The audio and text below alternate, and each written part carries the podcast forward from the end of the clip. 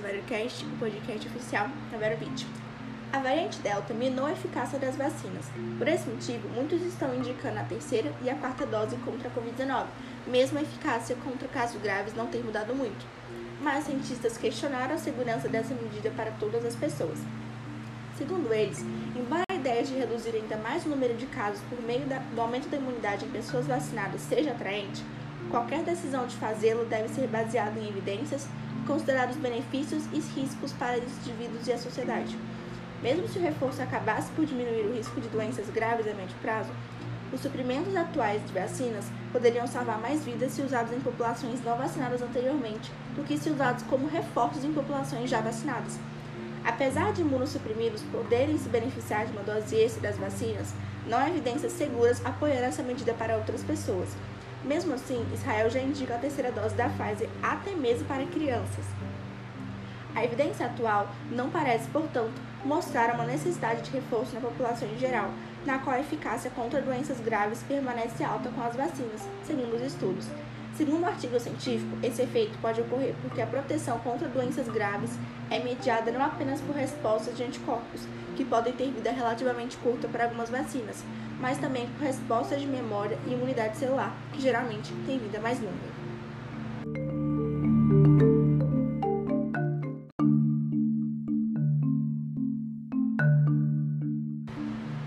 Nunca antes na história da ciência moderna houve tanta confusão como na pandemia da Covid-19.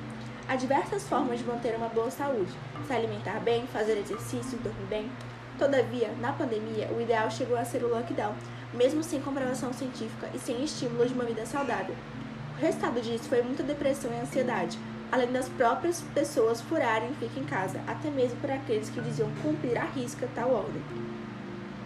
Antes das vacinas, muitos fármacos baratos mostraram benefício contra a Covid-19 e não mostraram danos severos. No entanto, os fármacos de alto custo e com danos severos foram os mais incentivados, mesmo sem a devida comprovação científica. Após as vacinas contra a Covid-19, a confusão persiste. Algumas vacinas estão sendo aplicadas sem os dados de eficácia e segurança pública. Algumas não fizeram testes em um grupo considerável de pessoas, sem falar na aprovação total de algumas vacinas sem ao menos os estudos terminarem. Atualmente, está uma bagunça total no meio científico sobre essas vacinas. Mesmo os estudos mostrando riscos de vacinação em adolescentes saudáveis, principalmente de 12 a 15 anos, essa prática está sendo incentivada. Mesmo sem estudos mostrando segurança e eficácia da terceira dose, muitos países já administraram a terceira ou quarta dose das vacinas. Todavia, cada país inventa as regras do jogo.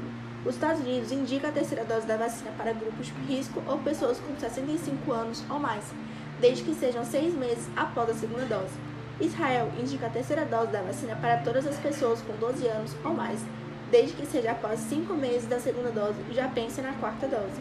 A Turquia já indica a quarta dose desde que seja 21 dias após a terceira dose. O Brasil indica a terceira dose para idosos acima de 70 anos, desde que seja seis meses após a segunda dose ou após 21 dias da segunda dose para imunossuprimidos. O Brasil ainda indica a terceira dose da Pfizer, mas na falta pode usar a AstraZeneca ou a Janssen. Só que o Estado de São Paulo, por exemplo, vacinou os idosos com a Coronavac, já no primeiro dia da terceira dose. Sem falar que o Ministério da Saúde não indica essas vacinas para adolescentes saudáveis. Todavia, praticamente todos estão desobedecendo essas regras e, inclusive, alguns adolescentes estão morrendo ou tomando doses erradas. Agora, ainda tem a ideia absurda do passaporte vacinal, sem comprovação científica dos seus benefícios.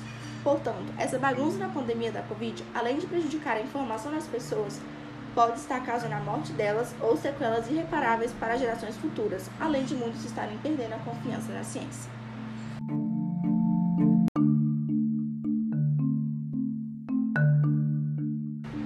Ontem, 19 de setembro, fez 100 anos de nascimento do Paulo Freire, patrono da educação brasileira, reconhecido no mundo todo.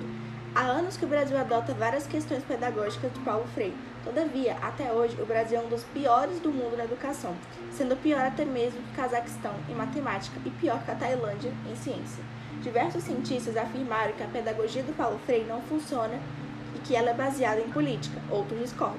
Segundo alguns críticos, A Pedagogia do Oprimido, livro mais famoso de Paulo Freire, é obra recheada de elogios a Fidel Castro, Che Guevara, Mao Tse, Lenin e outras revoluções comunistas.